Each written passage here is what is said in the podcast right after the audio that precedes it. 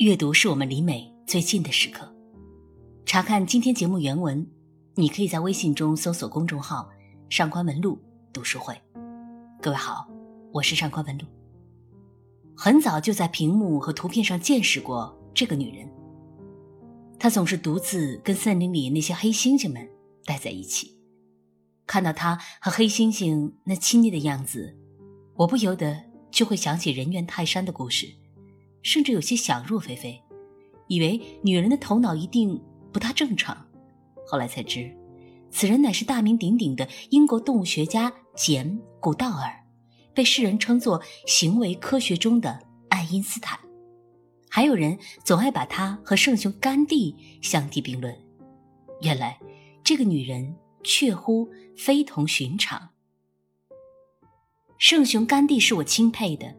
他的传记我读过不止一部，而且还写过一篇关于他的研究论文，发表在一本叫《亚非研究》的期刊上。我的好奇心绝不允许自己对简古道尔就这么一知半解，于是立马开始到处搜罗他的著作。但在读完《透过一扇窗口》这部观察记录非洲共被黑猩猩生活的著作之后，我并没有接着去读他的另一部研究黑猩猩行为模式的著作，倒是急于寻找起他的传记来，因为我忽然对简·古道尔本人萌生了浓厚的兴趣。在所有的传记中，无疑是《希望的理由》这本被简·古道尔视为一段精神之旅的回忆录最使我感到亲切了。我迫不及待地翻开书页，追随着简·古道尔的脚步。注视着他的身影如何一步步从大不列颠转移向非洲的丛林，去尽情拥抱那远离尘嚣的生活。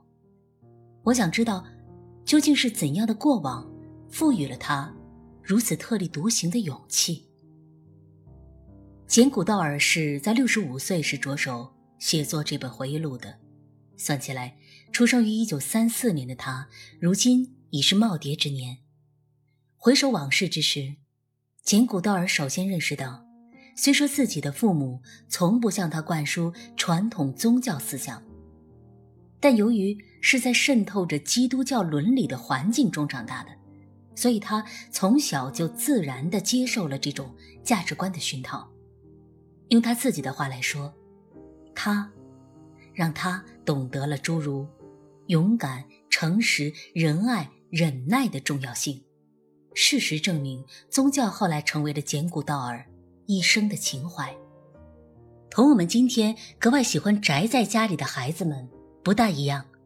童年时代的简·古道尔十分喜爱户外的生活，尤其乐于躲在花园里最为隐秘的那些地方玩耍，因为那里有更多等待他揭开的大自然奥秘。读到这里，我不禁想起。我们这些时刻被囚禁在水泥钢筋巢穴里的孩子们，他们当中可能会有未来的简·古道尔吗？换句话说，倘若当年的古道尔是成长在跟我们这些孩子一样的环境里，他还有可能成为我们所认识的这个简·古道尔吗？不算富裕的家庭生活丝毫没有影响简·古道尔得到来自家人的爱。在充分享受这份爱的过程中，简·古道尔学会了珍惜和感激。母亲始终鼓励着女儿对于大自然和小动物的情感，并时刻引导她要相信自己的选择。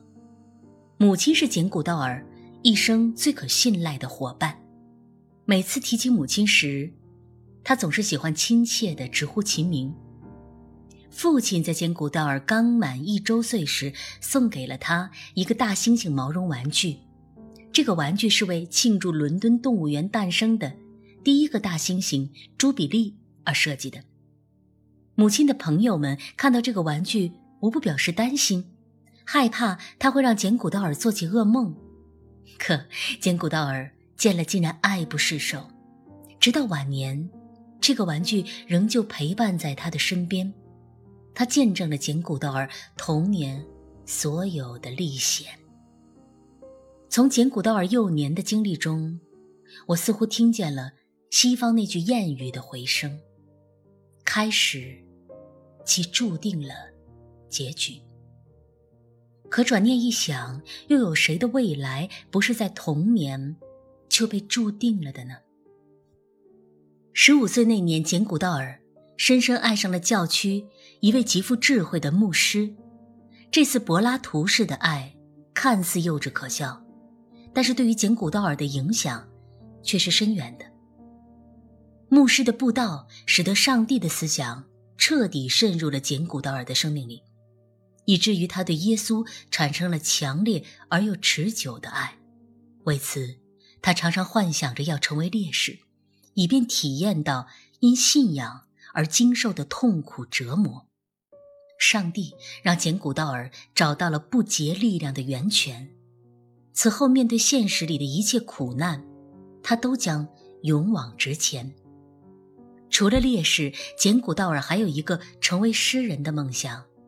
尽管最终他没有成为烈士，也没有成为诗人，但是早年理想主义的苗芽一刻也未停止在他心灵里茁壮成长。正如他本人所说的那样，我们大家都应当从平凡普通的人转为圣人。未能成为烈士的简古道尔，始终就挺进在成为圣人的道路上。同样未能成为诗人的简古道尔，也始终不曾停止过诗歌的写作。简古道尔的此种人生态度，无疑是在提示我们：成为的过程永远比成为的结果更有意义。圣人和诗人所意味着的，或许恰是一种终结，而简古道尔则永远无法止步于。对功成名就的享受，应有人之约，二十三岁的简古道尔有了人生第一次非洲之行，在那里，他结识了著名的古人类学家和考古学家路易斯·利基，从而成为他的助手，并由此开始了向丛林深处的终生进发。必须承认，简古道尔毕竟缺乏相应的学科专业基础。然而，也必须承认，在同生命打交道的事业中，热爱才是最有说服力的基础。果然，简古道尔很快便取得了令专业同行们感到震惊的成果。他捕捉到黑猩猩会使用工具这一事实。得知这个消息。利基当时的反应，后来举世皆知。啊，现在我们必须得重新给人下定义，重新给工具下定义了，否则我们就得承认黑猩猩是人。当然，简古道尔的发现即刻招来专业同行们的质疑，但这质疑在证据面前只能成为灰飞烟灭的流言。我一直相信，孤独是找到自我的最好方式。丛林里的简古道尔为我印证了这一点。他说，在这段时间里，我在生活上的孤独是前所未有的。这似乎是对生存的意义和我自己的作用进行沉思的极好机会。接着他又说道。我觉得自己越来越贴近动物和自然，结果也越来越贴近自己，而且觉得与那无所不在的精神力量也越来越合拍。显然，孤独并非一个人的窘境，相反，它是借以成全一个人的有效力量。孤独使得简古道尔可以随时倾听自我心灵的回声。也正是这孤独召唤出了简古道尔的诗人本性，让他用诗意化解着时光里的单调和寂寞。他说：“我特别喜欢在下雨的时候独自坐在森林里，静听雨点打在树叶上的啪嗒声，觉得自己完全沉浸在由绿色、棕色以及浅灰色空气组成的。”若明若暗的世界里，没有人把简古道尔当成一个诗人来看待。但这毫不影响他以诗人的方式践行自己的生活。那么，他难道不是一个真正的诗人吗？在我看来，简·古道尔之于黑猩猩等动物的深情理解，恰恰归功于其诗人特有的眼光和智慧。就是这一特质，决定了他在学科领域里的空前建树。按照专业性原则，科学观察需要冷静的头脑和客观的理性，切忌同观察对象发生移情。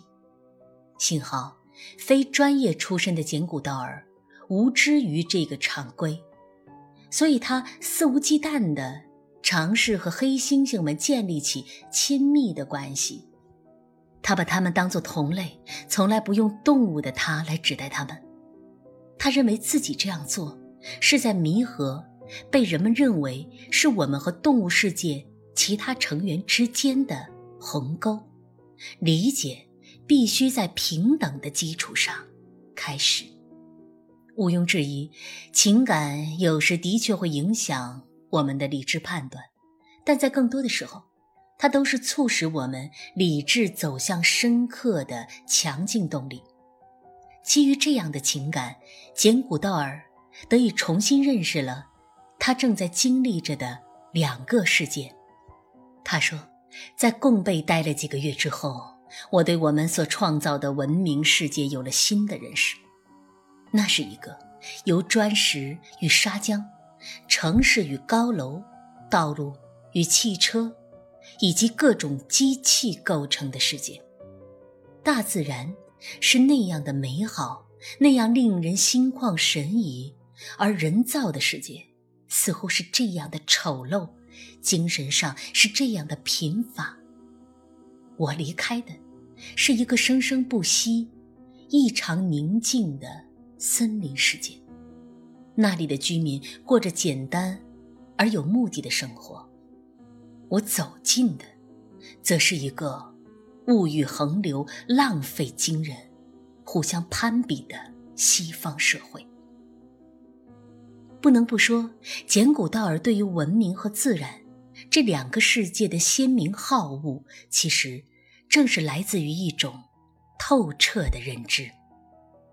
认知同时亦在不断加深着简·古道尔的情感体悟。让他在黑猩猩世界里的凶残与仁爱之间，找寻着和解之路。和解给出了答案，那就是对于仁爱而非仇恨的信仰。简·古道尔坚信，仁爱远比仇恨更有力量，也更真实。怀着仁爱，重观这个迷信自私文化基因的人类世界，无所不在的暴力以及贪婪。令他感到的不再是愤懑和怨恨，而是悲伤与怜惜。写到这里，我的耳畔蓦然回想起去年此刻听过的那首歌曲《大地的悲伤》。风儿轻轻诉说大地的悲伤，大地的悲伤，大地的悲伤。他说：“孩子弄脏他的脸庞，大地的脸庞，美丽的脸庞。”他说：“人们捣坏他的心脏，大地的心脏，温热的心脏。”他说：“他的衣裳破烂不堪，不再端庄，不再自然。”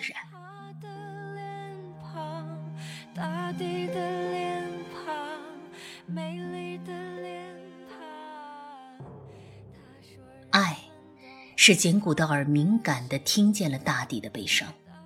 爱，使他不能不立即采取行动。他一次次地感叹着：“我们的时间已经不多了。”他不能仅是一个单纯的观察者，他还必须做一个果决的行动者，到全世界奔走呼吁。他，把对黑猩猩的关怀。扩展向了所有动物，反对以科学名义针对动物实施的毫无人性的实验。他倡导素食主义，是因为目睹了动物在被日益集约化饲养过程中所遭受的残酷虐待。这个世界令他深感痛苦，但痛苦也激发着他无尽的爱。不过，简古道尔出于敬畏之心的高调，渐渐引起了那些一向以万物灵长自居的傲慢者的不是。他们以为这是爱心的泛滥，是权力的本末倒置。然而，愈来愈多的有识之士已经意识到，大自然完全可以不需要我们，但是我们却绝对离不开大自然。显而易见，简古道尔献给大自然的爱，无非就是为了我们的爱。于是，虽然今天的简古道尔已不能再像年轻时那样冲锋陷阵了，但是，千百万个年轻的简古道尔正在成长起来，遍布全球的每一个角落。以他的姓名命名的研究所。也在以辐射性的能量汇集着这个世界上所有的生灵。爱，唤醒着爱，可见，爱即是简古道尔所有希望的最充足理由。最后，我觉得有必要交代一下，简古道尔有过两段婚姻，一次离异，一次丧偶。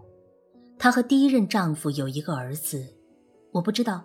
她是不是一个好妻子？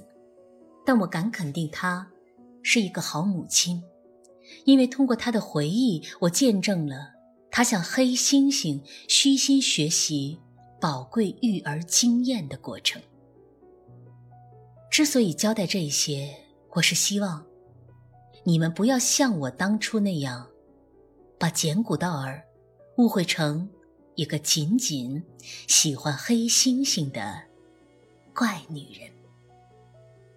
二零二零年十一月十八日，北京格尔斋。本期撰文，作家、学者、翻译家陆文斌先生。